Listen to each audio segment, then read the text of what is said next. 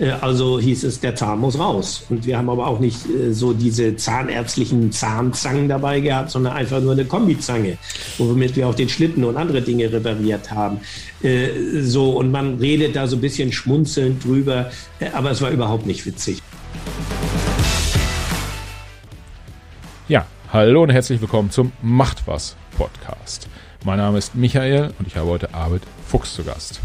Arvid ist ich würde sagen Expeditionsleiter, aber äh, er beschreibt seinen Job gleich nochmal ein bisschen ausführlicher. Worum geht es in unserem Gespräch? In unserem Gespräch geht es tatsächlich hauptsächlich um äh, Expeditionen an quasi ans andere Ende der Welt.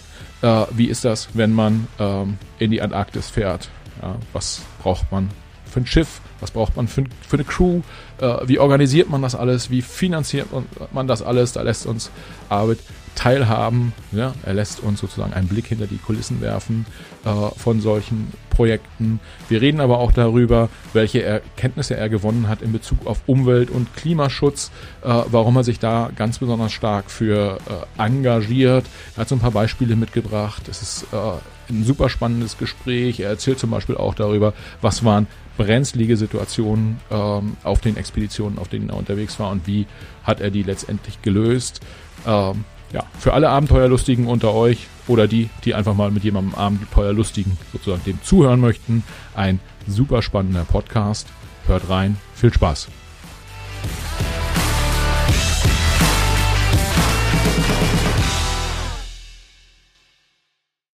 Und sage herzlich willkommen zum Macht was Podcast. Heute mit Arvid Fuchs. Arvid, schön, dass du dabei bist. Zugeschaltet aus dem wunderschönen Schleswig-Holstein. Also ich habe mir sagen lassen, es ist wunderschön da. Äh, ich kann so ein bisschen über deine Schulter hinweg äh, aus dem Fenster gucken. Äh, da sind Bäume und es scheint frühlingshaft zu sein. Arvid, schön, dass du da bist. Vielleicht kurz für die Hörer, magst du ein, zwei Sätze zu dir persönlich sagen und dann gehen wir zusammen auf die Reise. Ja, moin zuerst mal. Also äh, ja, ich genieße hier auch im Hintergrund so langsam, dass es frühlingshaft wird und hier bin ich auch tatsächlich groß geworden. Also das ist letztendlich mein altes Elternhaus. Insofern äh, bin ich hier mit dieser Region ein bisschen verwachsen und äh, die Wälder und die Wiesen hinter mir sind so ein bisschen äh, der Playground gewesen, wie ich als Kind herangewachsen bin und wo eben auch ganz viele äh, Träume entstanden sind. Ähm, ja, wollen wir sagen, die häuslichen Gefilde einmal zu verlassen und die ganze große Welt kennenzulernen. Und äh, das war für mich so ein bisschen Ausgangspunkt initial Endzündung. Äh, ich bin beruflich zur See gefahren bei der Handelsmarine, wo es noch diese alten guten Stückgutfrachter gab, wo man auch mal zwei Wochen im Hafen gelegen hat. Ähm, habe aber immer die Perspektive gehabt, äh, mich äh, ja selbstständig zu machen und Reisen und Expeditionen durchzuführen, wobei mich gerade die Ozeane, aber eben auch die hohen Breiten, wie die Seefahrer sagen, die polaren Zonen interessiert haben. Und das ist natürlich ein langer Werdegang gewesen, aber äh, seit äh, ja, seit ich eigentlich erwachsen geworden bin, habe ich diese Expedition in Antarktis, Arktis und andere Regionen unternommen und äh, das hält mich immer noch äh, fleißig in Gang. Ja, ich habe ähm, als ich mich auf den Podcast vorbereitet habe, habe ich so ein bisschen, äh, wie das ja immer so ist, man sucht ja immer so nach Schubladen, äh, äh, obwohl das gar nicht so gut ist und habe gedacht, wenn mich jetzt einer fragt, äh, was macht der Arbeit eigentlich und dann äh, so eine so eine versucht so eine Jobbezeichnung ähm, äh, zu finden. Und so richtig ist mir nicht gelungen, weil irgendwie äh, Expeditionsleiter greift's nicht so richtig, Polarforscher greift's nicht so richtig. Äh, was sagst du den Leuten, wenn die, wenn die sagen, du, was machst du eigentlich beruflich?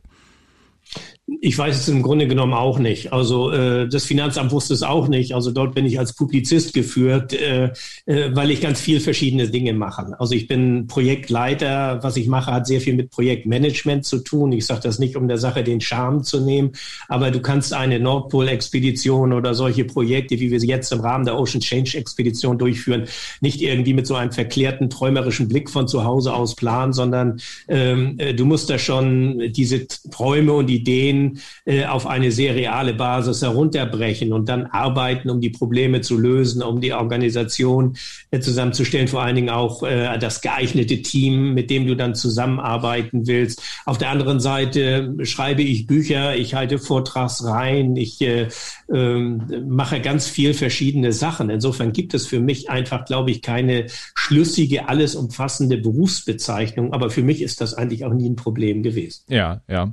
Äh, nee, ehrlicherweise, ich finde es ja immer ganz spannend, wenn man nicht so ganz genau äh, an einem Punkt beschreiben kann, was man macht, weil das zeigt ja, dass man sehr ein, ein sehr abwechslungsreiches Berufsleben hat, was ja durchaus an sich schon mal ein, ein Gewinn ist. Ähm, äh, würdest du sagen, keine Ahnung, ein Mann, den, den viele Leute kennen, ist ja der Reinhold Messner, mit dem du auch mal äh, zusammen unterwegs warst, dass das so ein bisschen so ist irgendwie äh, das, was der gemacht hat, das machst, machst du so in, in, in Abwandlungen auch oder für die Hörer so zum Einordnen? Nee, ich glaube, wir machen was komplett anderes. Also äh, zum einen bin ich kein, kein Höhenbergsteiger gewesen. Also ich bin äh, nie im Himalaya gewesen und dort auf hohe Berge gestiegen, auch wenn ich Berge bestiegen habe, aber eben äh, nicht in, in 8000er Bereich. Äh, sondern eher so in, in, in den Anden und in den Alpen.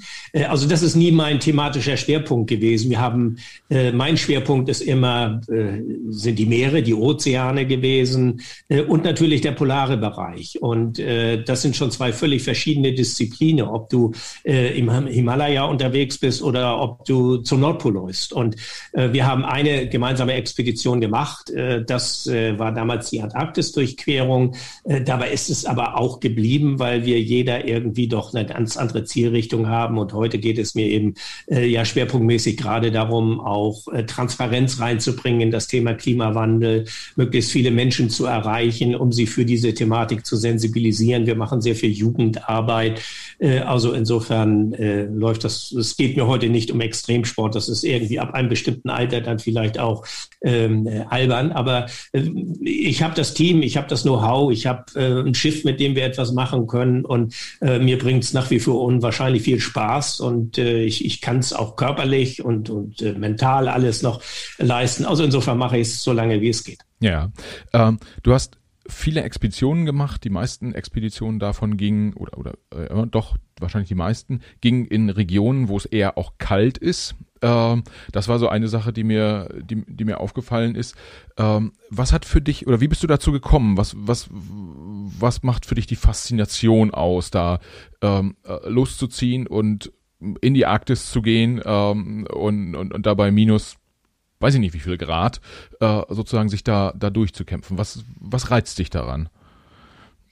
Nun, also als Heranwachsender habe ich einfach viel in Büchern gelesen, gestöbert. Die haben wir auch zu Hause in der häuslichen Bibliothek gehabt von Friedhof Nansen in Nacht und Eis und wie sie alle geheißen haben. Und ich habe aber auch einen höllischen Respekt gehabt, äh, dahin zu fahren. Und man muss sich ja mal vorstellen, wie, wie ich anfing, so etwas zu machen.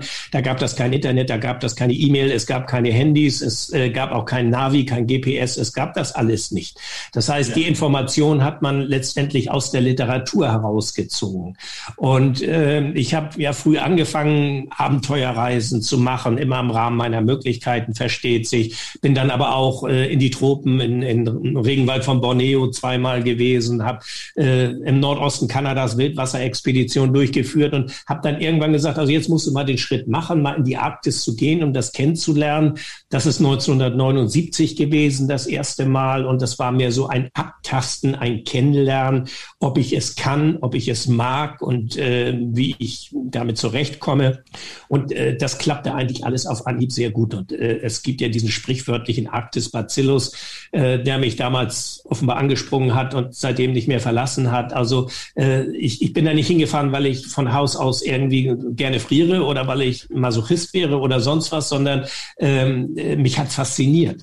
Äh, ich, ich fand die Landschaft schön, die Flora und Fauna. Es ist ja nicht so, wie man sich das hier vorstellte damals äh, das alles nur Schnee und weiß und eisig und kalt und die Menschen hocken irgendwie zusammen im Iglu. Äh, das sind ja alles so Klischees, die gar nicht stimmen, sondern es ist äh, so Grönland beispielsweise, kanadische Arktis, das ist ja ein, sind Länder riesigen Ausmaßes mit einer Kulturgeschichte, mit Jahreszeiten, mit einer reichhaltigen Flora und Fauna. Und wenn man einmal das Handwerk gelernt hat, sich darin sicher zu bewegen, dann es wird, äh, treten diese Schwierigkeiten in den Hintergrund und insofern nimmt die Begeisterung, so ist es bei mir zumindest gewesen, nicht ab, sondern eher zu, weil man, je weiter man einsteigt, desto mehr Türen öffnen sich für einen auch in der Wahrnehmung, um diese Landschaft äh, zu erfahren. Und ich bin bei meiner Wanderung durch diese diversen Türen noch lange nicht an der letzten angekommen. Also ich lerne immer wieder dazu und insofern ist das unheimlich vielseitig. Ja, und du bist im Prinzip, wenn ich das, wenn ich das richtig verstanden habe, ist, du machst sehr viele Expeditionen, sammelst da auch ein Stück weit äh, Material, also so, äh, äh, deshalb sagt das Finanzamt wahrscheinlich, du bist Publizist, also ähm, äh, du Fotos, du machst Vorträge hinterher, du schreibst Bücher. Ähm, kann man kann man sagen, dass du ähm, diese Expedition machst und das Ganze sozusagen drumherum, die Vermarktung, das ermöglicht dir dann immer wiederum die nächste Expedition zu machen? Naja, wie ich angefangen bin, äh, drehte sich das um Extremsport. Nichts anderes ist es gewesen. Also äh, zu Fuß zum Nordpol, Südpol laufen oder Grönland durchqueren, das ist der Extremsportbereich. Und äh, wie alle anderen musst du das Geld natürlich dafür irgendwie verdienen. Das heißt, es ging einem Roald Amundsen oder einem Friedhof Nansen damals nicht anders, als es den modernen äh, Abenteurern gibt. Das heißt, sie müssen, die werden ja nun nicht, äh, oder wir werden hier nicht irgendwie staatlich äh, unterstützen, das ist ja auch richtig, äh, sondern wir müssen das Geld irgendwie eintreiben und deshalb äh, äh, arbeitet man mit äh, Sponsoren zusammen beispielsweise, die dazu passen müssen. So ist es zumindest äh, für mich immer gewesen, dass man da Partner sucht, äh, um, um wirklich auf diese ja teilweise enormen Kosten äh, zu kommen beziehungsweise diese abzudecken das gehört mit dazu. Aber äh, ein Leben, man entwickelt sich ja immer weiter. Also wenn man sich nicht entwickelt, dann stagniert man. Und äh, ich bin, was weiß ich, da mit Anfang 30 um, um oder irgendwann um Cap Horn gepaddelt. Und äh, wenn ich heute immer noch um Cap Horn paddeln würde, dann wäre das bisschen absurd. ähm, also man entwickelt sich ja weiter auch mit den Aufgaben. Und mich interessieren heute natürlich ganz andere Dinge als mit 35. Und äh, ich bin eben halt gerade auch zum Zeitzeugen dieser Klimaveränderung der Naturveränderungen, gerade im arktischen, aber auch antarktischen Raum geworden und auf den Ozean. Und ähm, ich denke auch immer so ein bisschen, ja, du bist auch ein privilegierter Mensch, dass du all das in deinem Leben hast sehen, erleben und auch überleben können. Das gehört ja auch immer mit dazu. Also du bist auch ein bisschen in der Pflicht der Natur, etwas zurückzugeben. Das meine ich jetzt nicht als eine Verpflichtung im eigentlichen Sinne, sondern das ist ein inneres Anliegen von mir.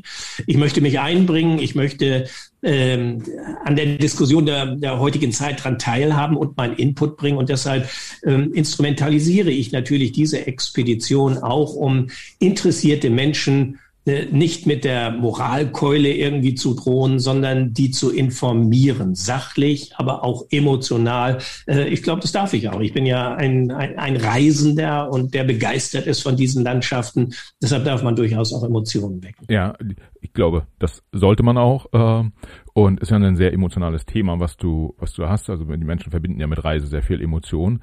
Ähm, was man, was man sieht, wenn du, wenn man sich mit dir und dein, deiner Aktivität beschäftigt, ist, dass das Thema Klima- und Naturschutz ähm, gerade auch in den letzten Jahren auch für dich immer mehr an Bedeutung gewonnen hat. Ist das, ist das richtig? Also äh, Na, das hat das hat's im Grunde genommen für mich immer gehabt. Also man, ich, ich bin ja rausgegangen in die Natur, weil ich sie liebe und weil mir die Natur so viel bedeutet hat. Das fing als Kind an. Also ich war immer draußen und äh, habe draußen gespielt und und meine Höhlen gebaut und sonst was. Also dieses Leben draußen, äh, das ist so zu einem zentralen Teil und zum zentralen Bewusstsein für mich geworden, äh, was eben auch Lebensqualität bedeutet. So und man äh, ist dann natürlich auch sehr äh, sehr sensibel, wenn man plötzlich so Veränderungen sieht. So ich blicke mal zurück in den 80er Jahren, wo in der Nordsee Dünnsäure verklappt wurde äh, und und irgendwelche Chemikalien einfach von Verbrennungsschiffen abgefackelt wurde mit äh, entsprechenden äh, Niederschlägen an Schadstoffen, die verheerenden Schaden in der Fischpopulation angerichtet angerichtet hat. Damals bereits haben wir dagegen protestiert. Äh, in den 90er Jahren waren wir Fumuroroa, wo die damals in Frankreich die Atombombentests äh, durchgeführt worden sind, haben dagegen protestiert. Das heißt, Umweltschutz ist immer ein Anliegen von mir gewesen, seit Jahrzehnten, muss ich das sagen. Äh, und natürlich, wenn man dann sieht, dass in Regionen, wo sonst der übliche Reisende keinen Zutritt zu hat, weil, ja. weil es da so schwierig ist, hinzukommen, ähm, dann ist man, denke ich, auch in der Pflicht, darüber zu berichten. Und mir hat es wirklich so diese ja, diese, diese ungetrübte Freude am Naturerlebnis ein bisschen verhagelt und äh, mir die Unbefangenheit genommen. Und äh, deshalb habe ich gesagt, also du misch dich ein, du bist immer ein politisch denkender, handelnder Mensch gewesen. Also ähm, dann schmeiß das, was du hast, jetzt eben auch in den Ring, um eben wirklich hier zum Gunste, zum Gunsten der, der Polarregion, der Ozeane oder der, des Klimas im Allgemeinen äh, zu handeln. Ja, was ähm, für viele Menschen vielleicht gar nicht so ganz ähm, oder oft ist ja Klimaveränderung für viele Menschen nicht äh, direkt nachvollziehbar. Aber ähm, ich habe mitbekommen, dass du den Klimawandel vor Ort in den polaren Zonen auch äh, quasi gesehen hast, de facto. Kannst du, kannst du mal schildern, was hat sich da konkret verändert äh, in den letzten äh, ja, Jahrzehnten schon ähm, aufgrund des Klimawandels? Also Eisberge schmelzen ab ist so ein Stichwort, von dem man hier und da hört. Aber wenn du da vor Ort bist, was fällt dir dann auf? Also die Arktis, die Nordpolarregion ist sozusagen das Epizentrum des, äh, des Klimawandels. Also dort passiert es zuallererst und zwar schon seit Jahrzehnten. Und das Schlimme daran ist, dass Wissenschaftler da immer vorgewarnt haben. Schon Mitte der 60er Jahre gab es erste Berichte, die dem damaligen US-Präsidenten vorgelegt wurden von seinem wissenschaftlichen Beirat, die davor warnten, dass äh, durch das Verbrennen fossiler Brennstoffe äh, eine Klimaerwärmung herbeigeführt werden könnte. Wir haben all diese UN-Klimakonferenzen Konferenzen gehabt, die ich jetzt im Einzelnen gar nicht anführen will. Das Thema ist ganz lange bekannt und äh, immer wieder von den Wissenschaftlern auch äh, in die politische Diskussion als, als äh, Sachverständigengremium sozusagen eingebracht worden. Bloß die Politik hat eben nicht gehandelt, weil es so ein unbequemes Thema ist, wie Al Gore das einmal formuliert hat und weil es auch bisschen abstrakt ist, weil durch eine Klimaerwärmung färbt sich die Atmosphäre ja nur nicht lila oder sonst wie, sondern es ist so ein schleichender Prozess. Aber wenn man dann im arktischen Raum ist und äh, ich habe 1989 im Rahmen der Icewalk-Expedition bin ich 1000 Kilometer über den arktischen Ozean, der natürlich zugefroren ist, ähm, zum Nordpol gelaufen in 56 Tagen. Auf der gleichen Route kann man diese Expedition heute gar nicht mehr machen, weil das Eis gar nicht mehr tragfähig ist. Wir sind in den 90er Jahren sind wir dreimal bei dem Versuch mit unserem Segelschiff durch die Nordostpassage, also nördlich Sibiriens äh, zu fahren, im Eis stecken geblieben. 2002 ging das problemlos, ohne dass wir kaum äh, Eiskontakt gehabt haben. Wenn man dann äh, Siedlungen im Norden Alaskas besucht, wo wir Anfang der 90er Jahre waren und die Welt damals noch in Ordnung zu sein schien, dann sieht man heute, wie sich diese Permafrostböden auftauen, ähm, ganze Küstenregionen erodieren, abrutschen, ganze Siedlungen verschwinden. In Grönland äh, schmelzen die Gletscher Gletscher, das Inlandeis nimmt ab und entleert sich in einer größeren Rate, so dass die Gletscher ähm, immer mehr kalben. Das heißt also immer mehr Eisberge auch ins Meer entlassen und das wiederum führt dazu, dass sich auch das salzige Wasser verdünnt wird. Das heißt, die Chemie des Meerwassers verändert sich mit Auswirkungen beispielsweise auf den Golfstrom. Alles hängt mit allem zusammen. Man kann dieses Problem nicht so separat sehen. Und wenn ich das noch kurz äh, anführen darf, wir sind im vergangenen Sommer hier an der nordfriesischen Küste unterwegs gewesen, zwischen den Halligen und Inseln und haben dort mit Wissenschaftlern, Fischern, Naturschützern und allen möglichen und den Bewohnern natürlich gesprochen. Und sie alle haben unisono gesagt, der Meeresspiegel steigt. Wir bauen den Klimadeich, wir warften auf, wir machen verschiedene Maßnahmen. Ähm, aber wenn es so ist, dass bis zum Ende des Jahrhunderts der Meeresspiegel um ein Meter steigt, dann haben wir alle ein Problem. Ja, äh, wenn du das, wenn du das so siehst und wenn man die Schilderung so hört, dann äh, klingt das ja nicht nur dramatisch, sondern es ist auch, auch dramatisch. Ähm, allerdings sagst du ja auch irgendwie äh, sozusagen, es ist noch nicht alles verloren. Wir können, wir können ähm, noch etwas dagegen tun, aber ähm, wenn du da drauf schaust, kommt da schon irgendwie so ein Stück weit auch Frustration durch, wenn du das, also du siehst es dann ja vor Ort, äh, diese Themen, äh, und dann kommst du zurück äh, nach, nach Bad Bramstedt äh, in die Nähe von Hamburg und siehst, dass sich ja hier in den Großstädten äh, ähm, oder und, und ganz drumherum auch nicht so wahnsinnig viel geändert hat in den letzten Jahren. Äh, frustriert einen das ähm, oder spornt einen das dann eher mehr an? Also ich könnte, hätte solche Expeditionen nicht machen können, wenn ich nicht ein notorischer Optimist bin und äh, irgendwie auch so ein Gen in mir trage, das äh, da lautet Never give up, also gib niemals auf. Äh, das ist ja auch die Lebensversicherung. Äh, natürlich bin ich teilweise frustriert gewesen, vor allen Dingen, wenn man sich irgendwie von Jahr zu Jahr von einer UN-Klimakonferenz zur nächsten gehangelt hat und immer wieder gesehen hat, es passiert nichts, es wird äh, einfach nur verwaltet, das Problem. Bis 2015 in, in Paris eben halt äh, ein Durchbruch passierte. Und ich glaube, es ist ganz schlimm. Also man kann ja selbst vielleicht auch mal ähm, nachdenklich sein. Das bin ich gerade als jemand, der die, die Verhältnisse da oben gut kennt. Aber wir haben ja auch die Lösung des Problems. Und das macht mir ja Hoffnung. Und das ist auch etwas, was ich den Menschen gerne kommunizieren möchte. Wir haben ein Problem, aber wir können es auch lösen. Wir müssen es nur tun. Was wir nicht haben, ist Zeit. Wir haben über rund 40 Jahre lang nichts getan, obwohl wir wussten, was dort ist. Vielleicht die ersten 20 Jahre nicht so maßgeblich, aber danach wusste man das sehr wohl. Und wenn man rechtzeitig angefangen hätte, dagegen zu steuern, dann hätten wir heute nicht die Dringlichkeit des Handels. Wir haben es aber nicht getan. Deshalb müssen wir jetzt wirklich äh, all unsere Ideen, unser Know-how zusammenraufen und sagen, äh, na klar, wir brauchen erneuerbare Energien. Wir müssen aus der Verstromung fossiler Energien aussteigen. Äh, und äh, ich zeige auch immer so Best-Practice-Beispiele, wie es geht. Beispielsweise auf so einer kleinen dänischen Kattegat-Insel Samsö, wo man nur durch erneuerbare Energien äh, sein, äh, sein Energiebedarf deckt und den Überschuss sogar noch exportiert. Dann kann man das nicht auf die Fläche Deutschlands als Industriestandort ähm, übertragen. Aber ich glaube, diese sogenannten kleinen Best-Practice-Beispiele, von denen es ganz viele gibt, äh, die auf das große Ganze übertragen, ähm, die helfen einen weiter. Und wenn man äh, in den 80er Jahren jemand erzählt hätte, dass wir ähm, ja, etwa über 30 Prozent unseres äh, Strommixes aus erneuerbaren Energien heute bestreitet, dann wären sie ausgelacht worden.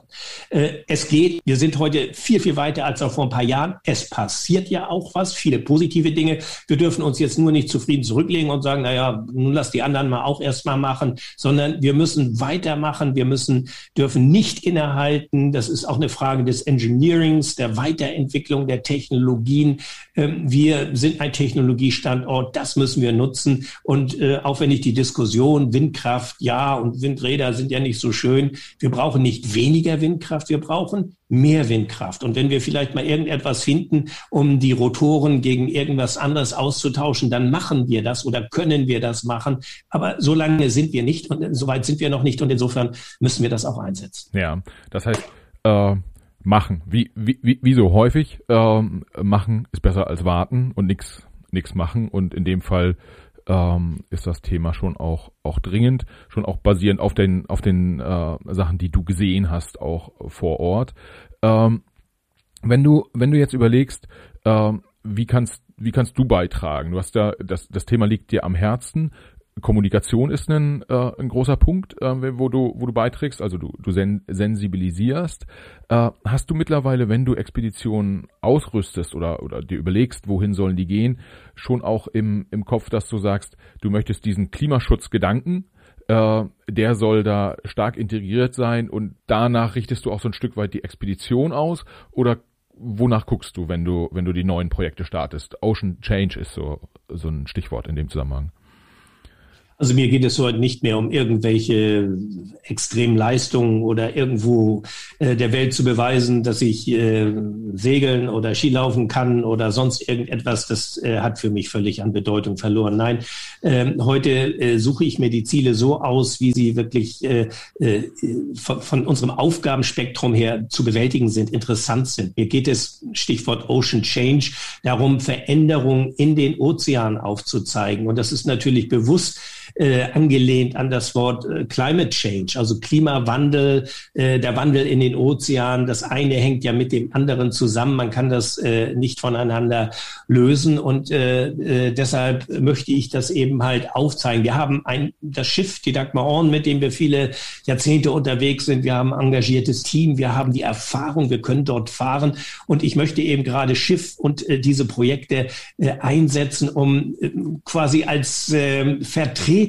für viele interessierte Menschen in Gegenden zu fahren, um ihnen zu zeigen, was dort passiert. Also es, äh, sie virtuell sozusagen mit auf diese Reise zu nehmen. Und das machen wir natürlich gerade auch über die sozialen Medien.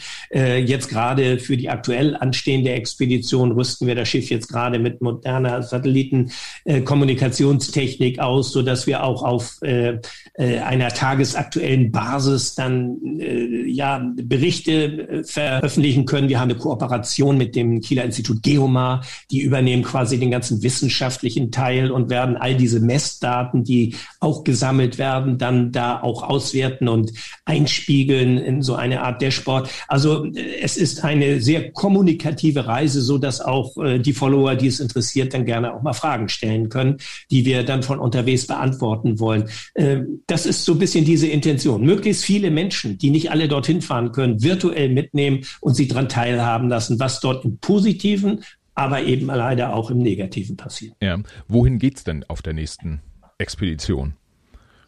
Die nächste Expedition geht wieder in die Arktis, in den arktischen Raum. Ocean Change, diesen Projektname, den haben wir 2015 geschaffen, wo es dann Richtung Antarktis zunächst ging. Äh, wir waren dann auf einer weiteren Ocean Change Expedition zwei Jahre in Grönland und Island unterwegs. Letztes Jahr waren wir dann, äh, was ich schon erzählte, in Nordfriesland an der schleswig-holsteinischen Westküste unterwegs. Und dieses Mal geht es wieder weiter nach Norden. Äh, das große Zentralthema ist der Golfstrom. Und der Golfstrom ist ja dafür verantwortlich, dass wir hier relativ moderate Temperaturverhältnisse haben, wenn man das mit anderen Breitengraden äh, vergleicht, die, die nicht im Einflussgebiet dieses, dieser Zirkulation liegen.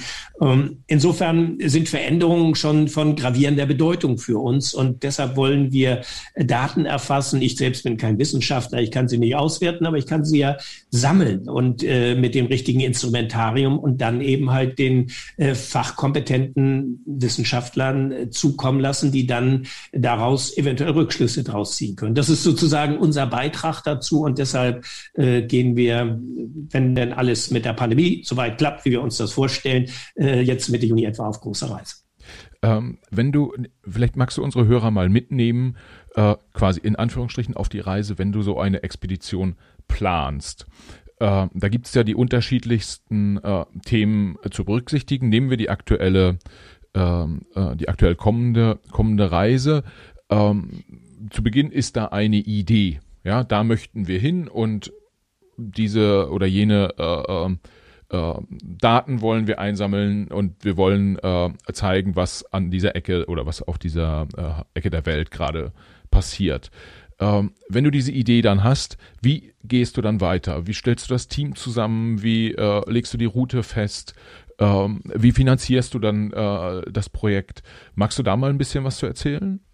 Naja, das ist das Stichwort Projektmanagement, wo wir ganz am Anfang drüber gesprochen haben. Also viel äh, ein großer Anteil solchen Expeditionen ist eben auch Schreibtischarbeit. Das heißt, man muss äh, äh, ja eine Strategie entwickeln. Und was für Partner brauche ich dazu? Also ich brauche natürlich, das Schiff muss, äh, das ist, wird in diesem Jahr 90 Jahre alt, aber das heißt nicht, dass es nun ein alter seemüder Kahn ist. Alt ist sie schon, unsere Dagmar Horn, aber die ist immer ähm, äh, top Werft gepflegt und gewartet und heute sicherlich viel stabiler und struktureller ausgefeilter, als sie es damals beim Stapellauf war.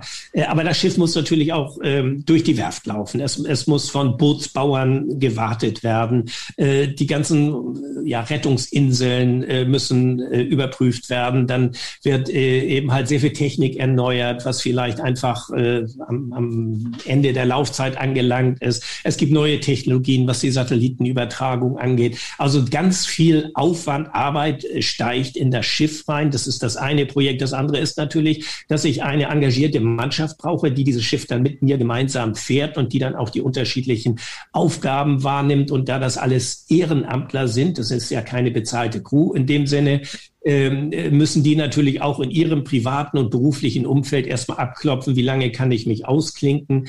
Äh, ich spreche gezielt immer Leute an, ich kriege auch ganz viele Bewerbungen, aber ähm, ich äh, suche mir dann wirklich schon äh, die Menschen aus, die dann Frauen und Männer eben äh, auch aus verschiedenen Altersgruppen, verschiedenen Berufen, äh, die dann mit mir fahren. Das ist dann, wollen wir sagen, die, die, die aktive Crew unterwegs. Aber dann gibt es ja im, äh, im, im Hintergrund sehr viel. Man braucht Genehmigung. Man muss äh, Genehmigung von allen möglichen Institutionen haben. Man muss in unserem speziellen Fall jetzt äh, die Corona-Regeln jeder einzelnen äh, Nation, die wir ansteuern, irgendwie parat haben. Und die ändern sich ja nun mal leider im Wochentakt. Also auch hier gibt es sehr viel zu bedenken. Äh, man spricht dann gezielt äh, ja Unternehmen an, von denen man glaubt, dass die gut dazu passen könnten und die dann eventuell auch Interesse hätten, äh, uns mit finanziell zu sponsern, denn solche Projekte kosten natürlich einfach verdammt viel Geld. Und ähm, äh, deshalb bin ich darauf auch angewiesen, dass man also mit Partnern aus der Wirtschaft zusammenarbeitet, aber die müssen dazu passen. Das ist es ja immer. Und äh, das gelingt uns Gott sei Dank immer ganz gut, so dass es Unternehmen sind, die einfach auch hinter dieser Projektidee stehen und das nicht einfach nur aus Marketinggründen machen, sondern die dahinter stehen. So, das ist nur im ganz groben äh, Riss. Also man muss äh, natürlich alles Mögliche planen und bedenken und äh, und dann auf dem Punkt ja letztendlich auch fertig sein, dass man dann äh, auch los kann. Wie, wie lange dauert so eine Vorbereitungsphase typischerweise bei den Expeditionen, die du machst? Oder kann man das gar nicht sagen, ähm, so generell? Das ist immer sehr abhängig äh, von, von der jeweiligen Nation. Also äh, wir sind mehrfach in Russland gewesen. Äh, das erfordert immer die längste Vorbereitungszeit, weil es einfach ein ein, ein Moloch an Bürokratie ist. Es ist einfach administrativ so schwierig, äh, dort eine Genehmigung zu bekommen, dass man eigentlich zwei Jahre vorher anfangen muss. Bei diesen aktuellen Projekten, wo wir uns doch mehr in der westlichen Welt hier aufhalten, da ist äh, das natürlich nicht ganz so schwierig. Die Pandemie erschwert, erschwert viel, aber äh, auch äh, wenn man so etwas zusammenstellt, äh, die Crew braucht Vorlaufzeit, um zu wissen, ob sie kann äh, und äh, man muss eben halt diese ganze, äh, den ganzen Unterbau solch eines Projektes aufstellen. Also ein Jahr ist eigentlich absolutes Minimum, eher so anderthalb Jahre. Ja, ja. Das heißt, ähm, du hast dann wahrscheinlich ja auch schon immer mal so ein, zwei zukünftige Projekte auch schon im Kopf, ähm, ähm, die dann, also dass so, so ein paar Sachen auch parallel geplant werden, also die nächste und die übernächste auch schon, äh, weil es insgesamt so lange dauert, oder äh, konzentrierst du dich immer auf ein Thema, ziehst das durch und machst dann das nächste? Nein, ich habe natürlich immer Ideen, auch so Splitter, Ideensplitter irgendwie, die, die so vor meinem geistigen Auge hin und her fliegen. Äh, man plant natürlich parallel, aber ich habe mir äh, zu, zu, einer eisernen Regel gemacht, niemals vorher darüber zu sprechen. Weil äh, wenn man, wenn man jetzt anfängt, was ich vielleicht irgendwie mal in zwei Jahren machen könnte, möchte, wollte, ähm, dann weiß ich ja gar nicht, äh, ob das geht, ob ich das kann, ob, ob, äh, ob das sich umsetzen lässt. Und man äh, setzt sich dann unter so einen unnötigen Erwartungsdruck und auch in so einen ja, in, in, in so, eine, so ein Rechtfertigungszwang. Warum machst du es denn nun nicht? Du hast es doch aber gesagt. Also deshalb äh, ist das so ein bisschen Selbstschutz, wo ich sage, klar, äh, es gibt ja Ideen, die perspektivisch auch über längere Zeiträume gehen. Aber momentan ist das aktuelle Projekt, über das wir auch sprechen, das, was jetzt ganz vorne auf der Agenda steht und was danach kommt, da redet man dann später. Ja. Und ähm, wenn du, also ich rausgehört, ein ganz wichtiger Punkt ist ja auch die Finanzierung, die insbesondere dann über Sponsoren äh, funktioniert. Öffentliche Gelder äh, bekommt ihr nicht äh, für, die, für die Projekte, die ihr macht? Oder gibt es da auch einen, einen Topf sozusagen, den man anzapfen kann? Für ich weiß nicht, ob es solche Töpfe gibt, aber ich habe es nie versucht und ich habe das eigentlich auch nicht vor, weil äh, ich, äh, das ist auch eigentlich so eine Erklärung, dass wir sagen, wir sind jetzt nicht auf Steuergeldern unterwegs, sondern ähm, jeden Euro, den wir ausgeben, den müssen wir auch äh, verdienen und ich schulde da eigentlich letztendlich als letzter Instanz nur dem Finanzamt äh, Auskunft drüber, äh, was, was dort umgesetzt worden ist. Also ich glaube, das ist auch eine ganz gesunde äh, Voraussetzung. Also dass man äh, nicht einfach äh, irgendwo plötzlich die Mittel hat, um irgendwas zu machen. Das wäre vielleicht ganz bequem. Aber ich glaube, dieses äh, sich damit auseinanderzusetzen, auch mit den, den wirtschaftlichen Zwängen, die mit einer solchen Expedition einhergehen, äh, das gehört auch zum Großen und Ganzen mit dazu. Also insofern, mir bringt die Arbeit hier ja auch Spaß. Also nicht jedes Formular ausfüllen oder oder äh, das geht uns allen so, aber äh, im Grunde genommen arbeite ich hier ja gerne. Und ich glaube, man wächst auch auf eine ganz besondere Art und Weise mit der eigentlichen Expedition, die ja dann mehr oder weniger so das Tüpfelchen auf dem i ist dann nachher. Äh, aber der ganze Rest, der muss ja vorher erstmal äh, bewältigt werden. Und ich glaube, das ist dann so ein, eine Frage der Ausgewogenheit und wenn wir, wenn wir auf die Sponsoren schauen, hier hört ja der eine oder andere zu, äh, vielleicht auch der eine oder andere potenzielle Sponsor. Äh, du hast gesagt, die, die Sponsoren müssen dazu passen. Äh, kannst, kannst du noch mal ein bisschen genauer fassen, wann passt ein Unternehmen dazu und wann würdest du im Zweifel sagen, das ist irgendwie ganz nett, aber geht in Richtung Greenwashing zum Beispiel, was ja gerade sehr, ähm, äh, äh, ja, sehr häufig diskutiert wird. Äh, mit so Partnern würde ich eher nicht zusammenarbeiten. Also wie ist so der optimale Partner? Der optimale Partner ist natürlich jemand, der entweder Produkte hat, die wirklich jetzt innovativ sind, die jetzt äh, regenerative Energien irgendwie vorantreiben oder äh, die die Energiesparmaßnahmen haben oder ähm, äh, ich sag mal Stichwort Wärmepumpen, eventuell irgend so etwas. Ähm, äh, das sind so die Dinge. Äh, aber es können natürlich auch Dienstleister sein, wo es äh, oder Unternehmen, die ganz andere Produkte haben, aber die aufgrund ihrer Unternehmensphilosophie und Struktur eben darauf ausgerichtet sind zu sagen, also wir wollen uns nachhaltiger aufstellen, ohne jetzt irgendwie so ähm, absolutes äh, Standing zu haben dafür, weil jeder, es ist ja auch ein Weg, den man beschreitet. Und äh, also deshalb äh, fände ich das immer interessant, wenn das Unternehmen sind, die für Nachhaltigkeit stehen, die äh, die Ideen haben, was man da machen könnte. Das können Dienstleister sein, das können natürlich aber auch Produkte sein. Aber Greenwashing, das äh, ist mit uns eben so nicht zu machen. Also da äh, dann würde ich ja selbst meine Glaubwürdigkeit entsprechend unter, untergraben. Musstest du denn schon häufiger auch ähm, Sponsoren ablehnen, wo du die Befürchtung hattest, ah, das, das passt nicht so, nicht so richtig gut zu uns? Oder kommen die dann eher gar nicht erst? Also im Moment ist da eine ziemlich hohe Sensibilität, glaube ich. Das ist das eine. Aber ich weiß, so in den 80er Jahren, wo ich sag mal Rauchen noch en vogue war und wo das äh, die ganze Rauchwerbung gab, da gab das dann oftmals so aus der Ecke Rauch, äh, sage ich mal, äh, sehr lukrative Angebote nach dem Motto, also mach mal das nächste, wir finanzieren das alles durch und wunderbar und dann äh, nehmen wir das als Marketinggrund. Das habe ich zum Beispiel nie gemacht. Äh, so damals Schnaps und Rauch, äh, die Ecke, das, äh, auch wenn ich vielleicht gerne mal ein Glas Wein oder sonst was trinke, aber das ist das eine, ob man es privat für sich tut oder ob man äh, da als Werbeträger für einsteht. Und äh, das habe ich damals äh, abgelehnt, wie verschiedene andere Sachen auch, die ich jetzt gar nicht so explizit aufführen möchte.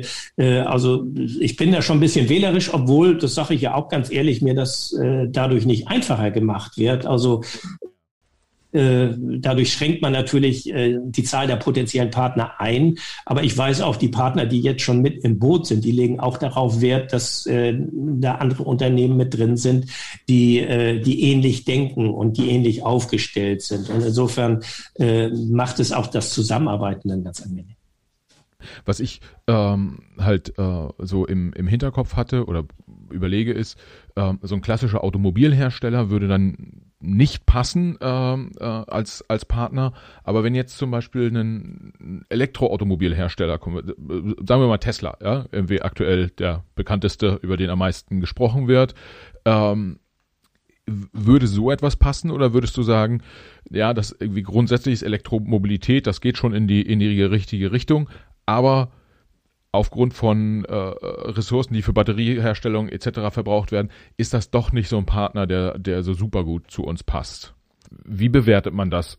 Zunächst mal zur Elektromobilität muss ich sagen, ähm, ich bin schon starker Befürworter der Elektromobilität, wobei mir die Probleme mit der äh, mit dem Batteriebau und, und den Rohstoffen natürlich äh, bewusst ist. Aber es sagt doch kein Mensch, dass wir heute am, am Ende der der Fahnenstange angekommen sind, was die technische Entwicklung angeht. Wer hätte denn bitte sehr vor 20 Jahren geglaubt, dass wir heute auf so einem kleinen USB-Stick oder auf irgendeinem anderen Mikrochip derartige Datenmengen speichern können? Das war damals überhaupt nicht vorstellbar. Und warum soll denn auch nicht in, im Batteriebereich äh, die technische Entwicklung weitergehen, dass man vielleicht in, in absehbarer Zukunft Batterien hat, die, die nicht mehr diese hochsensiblen ähm, Komponenten benötigen, sondern andere Komponenten haben, die auch eine höhere Speicherkapazität haben. Also äh, ich komme selbst so ein bisschen aus dem technischen Bereich auch. Ich bin wirklich kein, kein Fachmann für äh, Batterieentwicklung, aber es hat sich doch auch da schon sehr viel getan.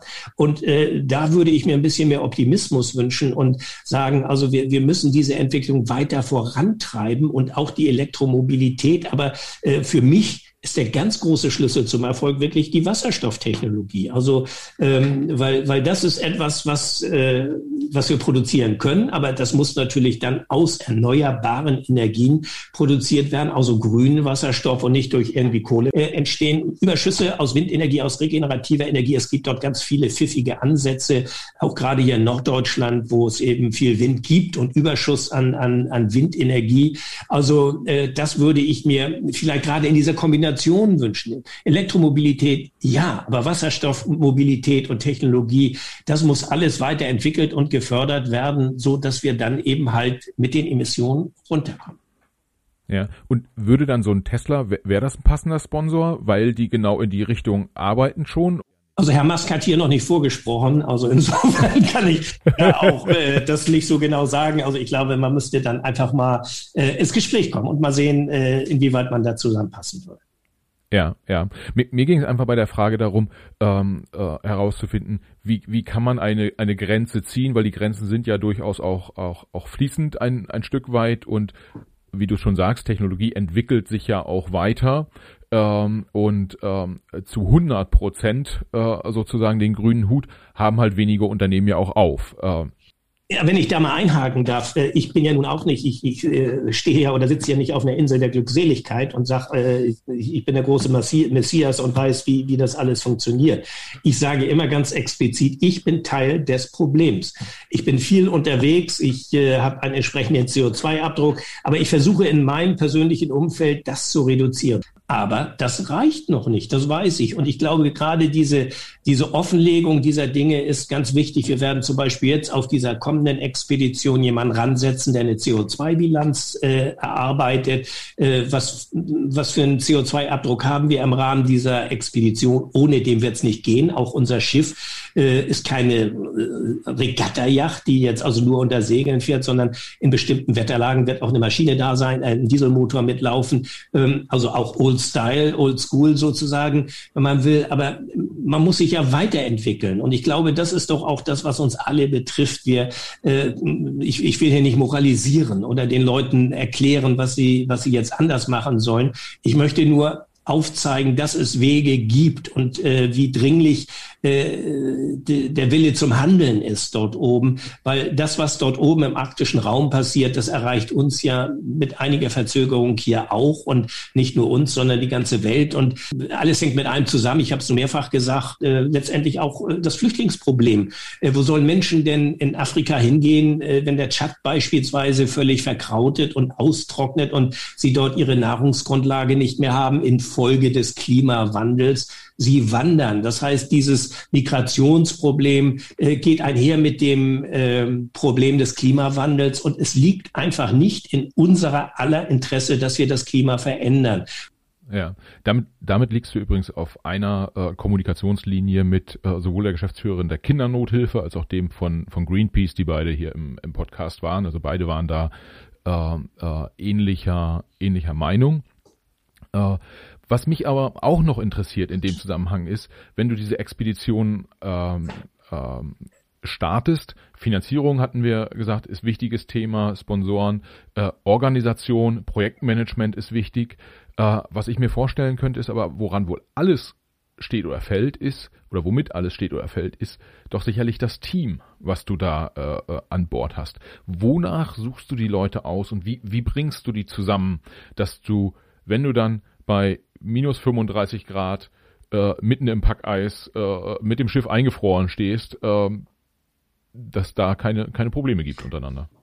Ja, das Problem ein bisschen, ich, ich sagte ja, wir kriegen viele Bewerbungen hier äh, irgendwo auf den Tisch und äh, dass viele Menschen äh, darin das ultimative Abenteuer sehen und gerne mitmöchten und dann alles Unangenehme, was damit verbunden ist, gerne ausklammern. Das heißt, äh, wenn man auf so einem äh, mit einem Hundeschlitten oder auf Skiern unterwegs ist und äh, es äh, keine frischen Sachen gibt, man äh, friert, man müde ist, man äh, einem vielleicht die Füße wehtun oder auf dem Schiff ist man seekrank oder äh, hat plötzlich äh, kein, kein, kein Obst mehr an Bord. Äh, das sind so Dinge, die man ganz leicht hier ausblenden kann, weil das hier ja irgendwie immer alles gegeben ist. Aber ähm, wenn man dann unterwegs ist, äh, dann äh, ist das plötzlich nicht mehr so dieser romantisch verbrämte Abenteueralltag, sondern ein knallharter Alltag, wo man sich reduzieren muss in seinen Ansprüchen und trotzdem trotzdem funktionieren muss. Man muss ja seine Aufgaben wahrnehmen. Äh, ich, ich kann mich nicht an Deck stellen im Sturm und Regen und, und, und Schneegestöber und, und sagen, ich habe jetzt aber eigentlich keine Lust mehr. Ich würde jetzt lieber in meinem Schlafsack liegen. Das geht nicht. Man muss Disziplin haben. Und das Problem ist wirklich mitunter da, die richtigen Menschen rauszusuchen, von denen man merkt, Mensch, äh, die haben auch eine soziale Kompetenz. Darum geht es mir in meinem ganz großen Maße. Ich brauche mitunter gar nicht so diesen ähm, äh, Segelcrack oder, oder, oder den durchtrainierten Triathleten, der irgendwo hingeht, sondern äh, es, es muss eben halt gerade die Einstellung stimmen und die Bereitschaft, sich darauf einzulassen. Und man muss natürlich sozial verträglich sein. Äh, irgendwelche Selbstdarsteller oder die sich selbst oder anderen ständig etwas beweisen wollen, wie toll sie eigentlich sind, die fallen als allererstes durchs Raster. Das funktioniert nicht. Und man funktioniert in einem solchen Team nur, indem man der ist, der man ist. Man bekommt ständig irgendwie einen Spiegel vorgehalten äh, nach dem Motto, das bist du. Und äh, du kannst dich nicht verstecken. Du bist 24 Stunden lang an deinem Arbeitsplatz äh, mit, deinen, äh, mit deinen Kollegen sozusagen zusammen. Und da kann man keine Rollenspielchen machen. Da wird man ganz schnell demaskiert und Kompetenz äh, spiegelt sich nicht darin wider, dass man sagt, also ich bin jetzt derjenige, der das Sagen hat, sondern Kompetenz äh, spiegelt sich darin wider, dass man die richtigen Entscheidungen in der jeweiligen Situation trifft. Und wenn man das nicht macht, dann ist immer gleich Gefahr im Verzug. Also insofern ist diese Auswahl von äh, Menschen wichtig. Ich möchte ein äh, gemischtes Team haben. Also wir haben immer Frauen und Männer im Team gehabt. Ich möchte auch eine Altersstruktur haben. Die jüngsten, die bei uns mitfahren, sind äh, 19, 20, also gerade fertige Abiturienten. Äh, aber es geht auch durchaus weiter bis über 70. Also äh, diese Altersstruktur, diese Interaktion zwischen den Altersgruppen, wo jeder von dem anderen irgendetwas lernt. So ein Schiff ist ein Schmelztiegel im positiven Sinne des Wortes, auch international. Es gibt verschiedene Nationen, die dort zusammen leben und arbeiten. Und insofern ist wirklich die richtige Auswahl der Crew eine, eine, eine ganz, ganz wichtige Angelegenheit. Ist denn die äh, Arbeitssprache äh, Englisch bei euch an Bord oder äh, also Deutsch?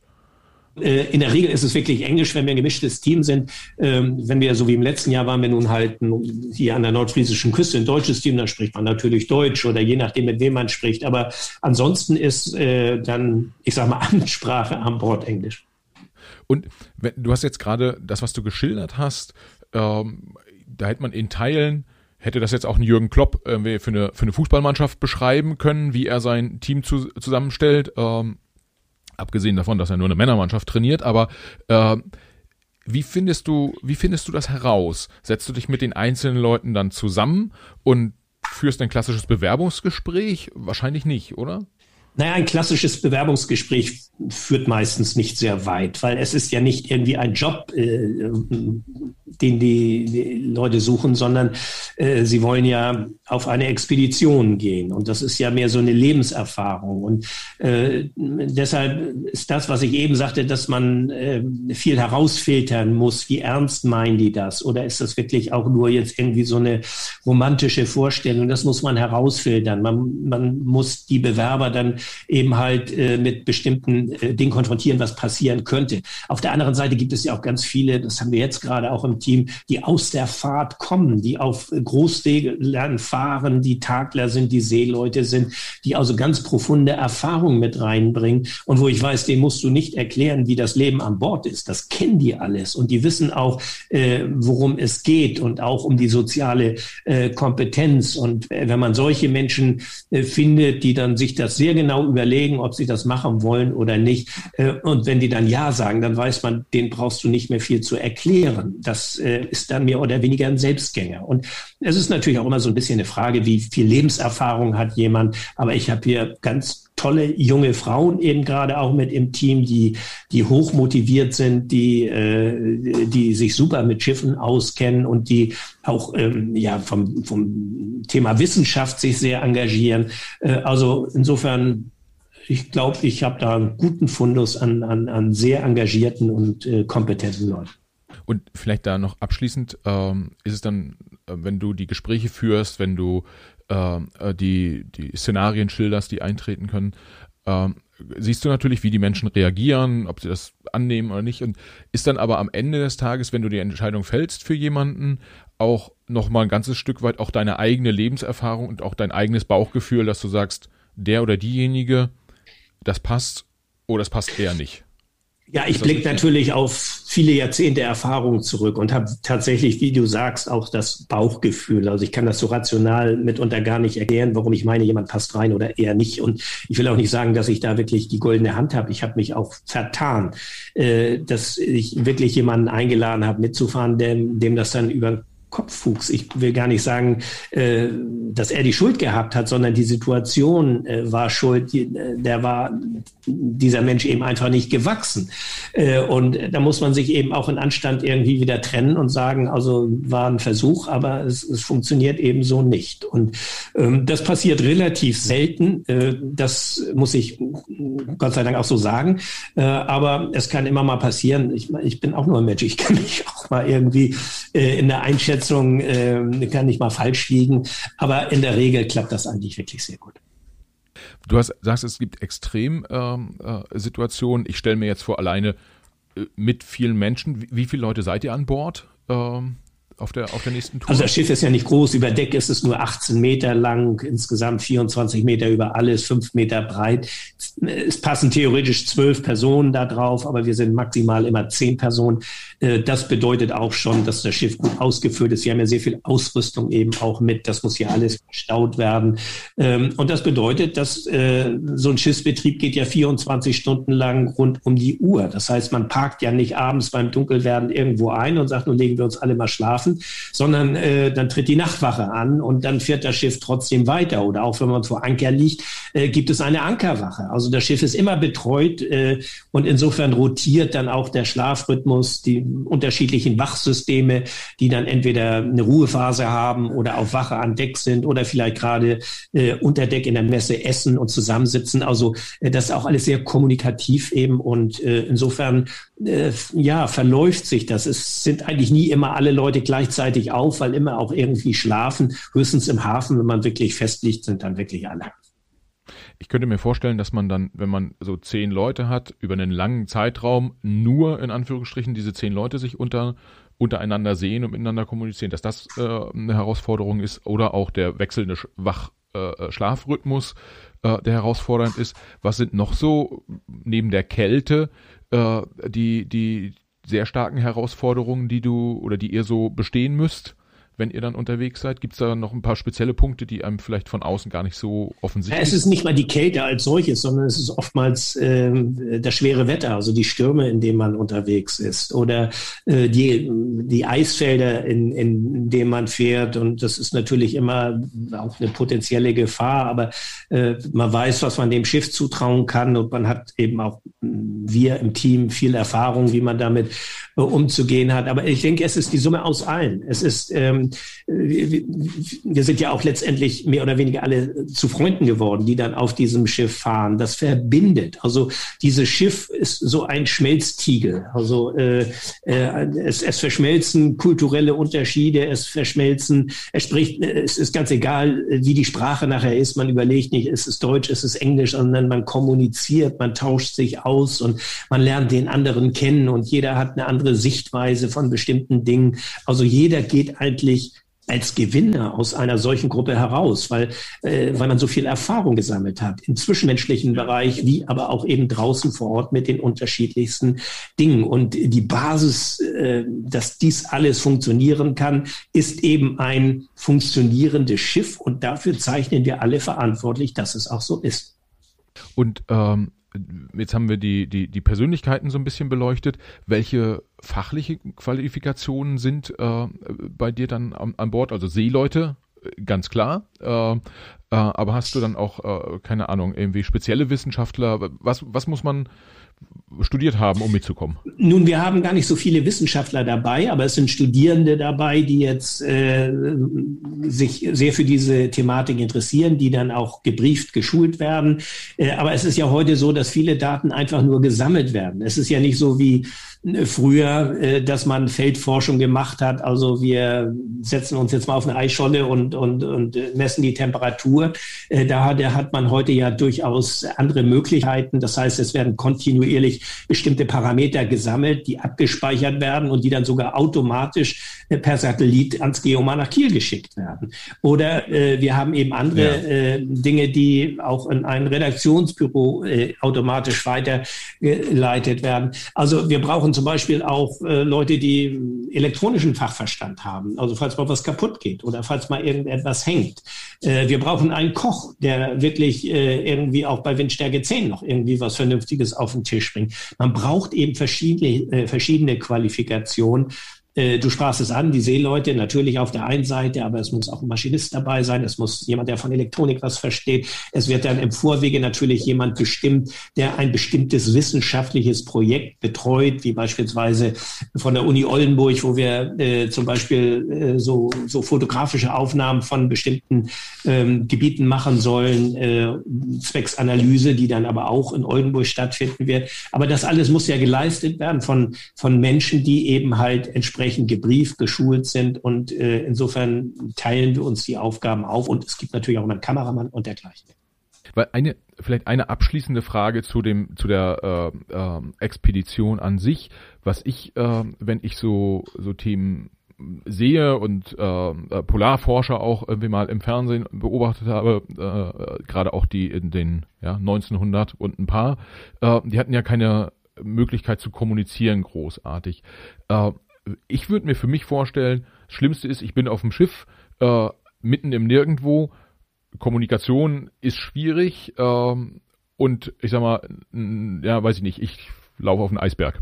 Äh, Gibt es irgendein Sicherheitsnetz, quasi was gespannt ist für dich und die Crew, damit ihr, wenn ihr da draußen seid, überlebt im Worst Case?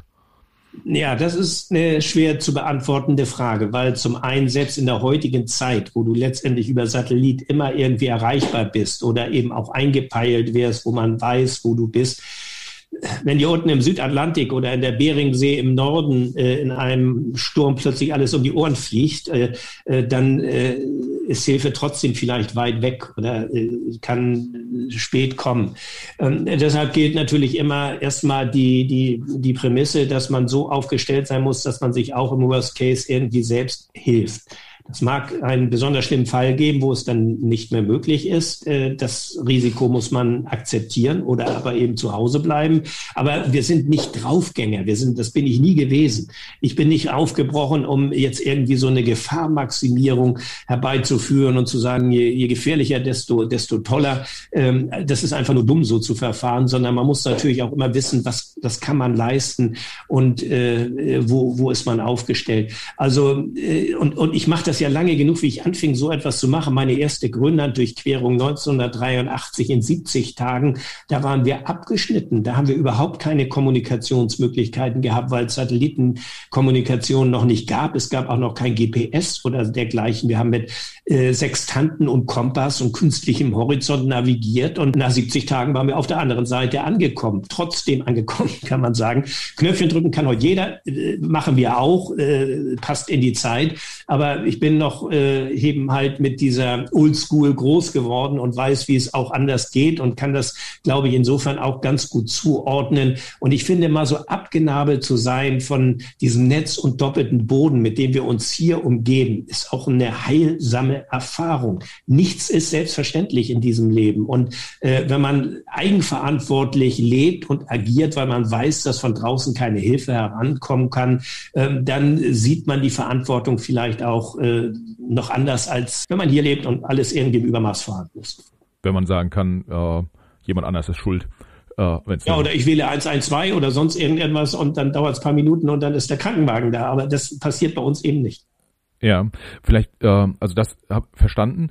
Die ähm, äh, Sicherheitsvorkehrungen, die ihr betrefft, äh, trefft, das sind dann so Themen wie, ihr habt ein Rettungsboot, äh, so, ein, äh, so diese, diese Tonnen, diese großen, die man immer sieht an den äh, Schiffen, die, davon habt ihr welche ähm, an Bord. Ihr habt ausreichend Kommunikation und wahrscheinlich auch doppelte Kommunikationsmöglichkeiten, äh, dass man vielleicht auch Hilfe rufen kann. Aber am Ende, wenn alles nichts hilft, also so ein kleines Restrisiko, wie du es wie du wie du es gerade beschrieben hast, ist halt einfach so, wenn man in der Beringsee unterwegs ist, dann ist man halt da und nicht. Ja, so ist es. Das ist das Restrisiko. Also äh, das muss man willens sein einzugehen, sonst lässt man am besten eben äh, die Hände davon. Also diese diese Expedition, diese Erlebnisse gibt es nicht zum Risiko Nulltarif. Also dessen sind wir uns bewusst, die wir uns darauf einlassen. Aber gleichwohl versuchen wir das kalkulierbare Risiko zu minimieren. Das heißt, wir lassen uns äh, immer wieder von Ärzten und Rettungssanitätern schulen, wie man in welchem Fall wie äh, verfahren würde würde. Also wir haben ja auch schon Zähne gezogen und, und äh, Brüche gehabt unterwegs und alles Mögliche. Also äh, man, man muss lernen, auch mit kritischen Situationen umzugehen und er darf nicht naiv sein und sie ausblenden nach dem Motto, da wird schon nichts passieren, sondern man muss sich, soweit es denn geht, auf alle planbaren Eventualitäten einstellen. Ähm, es gibt dann trotzdem immer wieder Überraschungen, die man nicht bedacht hat. Und insofern, wir haben auch auf vielen Etappen einen Arzt oder eine Ärztin äh, dabei, dabei, die uns begleiten und wir sind entsprechend gut ausgestattet. Also jeder Mensch kann krank werden, kann verunfallen und das kann uns unterwegs natürlich auch passieren. Ich habe vielleicht noch, ähm, wir sind ja schon ein bisschen unterwegs, noch zwei abschließende Fragen. Ähm, das eine äh, geht in die äh, Richtung ähm, Jugendarbeit. Das, ich weiß, dass dir das wichtig ist äh, und dass du da ein Projekt hast. Da würde ich gleich nochmal ähm, äh, drauf eingehen wollen. Und jetzt, wo du gerade das mit den äh, Zähne ziehen und äh, gebrochen, also Brüchen angesprochen hast, vielleicht magst du kurz sagen, Gibt es eine Situation, die dir ganz besonders im, im Kopf geblieben ist, die ganz besonders kritisch war? Naja, das war quasi auf dieser Grönlanddurchquerung 1983, äh, wo mein Partner damals äh, einen äh, plötzlich einen entzündeten Backenzahn hatte. Und zwar so heftig, dass klar war, irgendwas muss passieren. Wir hatten Schmerzmittel, aber das alleine reicht ja nur auch nicht und die waren auch schnell aufgebraucht. Äh, also hieß es, der Zahn muss raus. Und wir haben aber auch nicht äh, so diese zahnärztlichen Zahnzangen dabei gehabt, sondern einfach nur eine Kombizange, womit wir auch den Schlitten und andere Dinge repariert haben. Äh, so, und man redet da so ein bisschen schmunzelnd drüber, äh, aber es war überhaupt nicht witzig. Also für ihn schon mal gar nicht aber für mich auch nicht, der dann versucht hat, den Zahn zu ziehen, ihn letztendlich nur abgebrochen hat. Äh, aber damit war irgendwie auch äh, der Schmerz weg von dem Zahn und ein Zahnarzt hat dann später nach Ende der Expedition dann da nochmal Hand angelegt und das äh, fachmännisch gemacht. Ähm, aber sowas bleibt in, in Erinnerung. Also diese Situation, einem Freund damals mit einer Kombizange den Zahn ziehen zu müssen, das gehört nicht gerade zu den spaßigen Erinnerungen, die man so hat. Und wir haben auch Brüche gehabt und man lernt natürlich mit bestimmten Dingen umzugehen. Russisches äh, Crewmitglied hat sich mal fünf Rippen im Sturm äh, gebrochen und musste betreut werden, bis wir ihn abgeben konnten. Ähm, also das hat dann immer schon eine gewisse Ernsthaftigkeit. Und vielleicht kommen wir zum Schluss nochmal kurz auf das Thema Jugendarbeit, ähm, weil alles, was du machst und auch die Kommunikation geht ja in Richtung Zukunft. Ähm, äh, ähm, die Klima, Klima- und Naturschutz um halt in Zukunft auch gut leben zu können. Und du hast ein Projekt ähm, Ice Climate Education, wenn ich das, wenn ich das richtig verstanden habe. Magst du dazu kurz nochmal was sagen? Ja, das ist eigentlich auf dem Hintergrund entstanden, dass wir so in den 2000er Jahren uns gesagt haben, also wir kommen immer nach Hause. Damals war ja, wollen wir sagen, die Front der Klima, Klimaleugner und Skeptiker noch viel ausgeprägter, als das heute Gott sei Dank der Fall ist. Äh, und wir haben uns überlegt, wir kommen immer zurück und berichten und erzählen, wie das alles schlimm ist, aber wir müssten im Grunde genommen äh, junge Menschen äh, mal mit involvieren. Also was können wir darüber hinaus leisten, außer dass wir darüber berichten. Und dann haben wir 2007 war das internationale polare Jahr. Und da haben wir gesagt, also anlässlich dieses polaren Jahres möchten wir gerne ein Jugendcamp initiieren, wo junge Menschen zwischen 16 bis zum Abitur hin sich bewerben können und Wissenschaftler dabei waren, die ehrenamtlich Vorlesungen gehalten haben. Aber es ging eben darum, junge Menschen für die Thematik zu sensibilisieren, also ihnen einen theoretischen Unterbau zu geben, aber sie nachmittags rauszunehmen. Vorher das erklären, was ist ein Gletscher, warum ist er wichtig, was passiert mit ihm und nachmittags auf einem Gletscher zu stehen, ihn also sinnlich zu erfahren. Darum geht es uns. Und aus diesem Pilotprojekt, was ursprünglich nur mal für ein Jahr lang geplant geplant war, ist dann wirklich äh, eine Kontinuität entstanden. Also mit Ausnahme diesem und des letzten Jahres, wo wir es leider Corona-bedingt nicht durchführen konnten, haben wir es eigentlich immer durchgeführt in Verbindung jetzt mit einer Stiftung, die uns dort auch mit unterstützt. Und äh, insofern hoffen wir, dass wir im nächsten Jahr das weiter fortführen können. Es ist ja nicht mal der Tropfen auf den heißen Stein, aber das ist eben das, was wir leisten können. Und ich glaube, darum geht es, dass man Signale setzt. Und diese jungen Menschen, die äh, da rausgegangen sind, die hat das nachhaltig äh, beeindruckt und auch ihren Lebensweg teilweise beeinflusst. Und äh, ich glaube, das ist auch alles, was man erwarten darf und was man erwarten kann. Äh, insofern wollen wir das auch gerne weitermachen. Cool. Aber was für ein äh, ja, spann spannende Reise im wahrsten Sinne des, im wahrsten Sinne des Wortes. Ähm, ich äh, drück euch, drück euch die Daumen für die, für die nächste Tour. Ähm, finde das, finde das super spannend und äh, werde das dann auch, auch online äh, über die unterschiedlichen Kanäle verfolgen. Ich, ich habe gesehen, du bist auf Instagram, aber ihr seid wahrscheinlich dann auch auf Facebook, Twitter und Co. Äh, äh, unterwegs und man kann dann, äh, kann dann dort äh, zuschauen. Äh, mir verbleibt nur noch zu sagen, vielen Dank für das, für das spannende Gespräch. Und äh, ja, ich hoffe, du hattest auch ein bisschen Spaß. Äh, und ich gehe fest davon aus, unsere Hörer werden auf jeden Fall Spaß haben. Ja, Michael, ich danke dir auch. Das hat mir wirklich Spaß gebracht. War, war, war ein tolles Gespräch. Dankeschön. Cool. Arvid, ganz liebe Grüße nach Bad Barmstedt und ähm, vielleicht schaffen wir es ja irgendwann auch mal persönlich dann.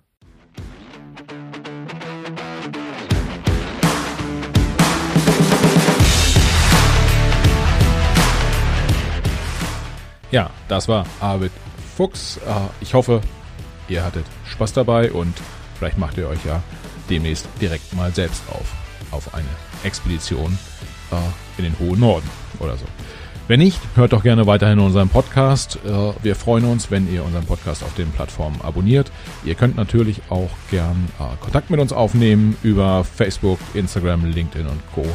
Äh, findet ihr uns, schreibt uns, bewertet uns und wir freuen uns, wenn ihr auch künftig wieder zuhört. Bis dahin. Thank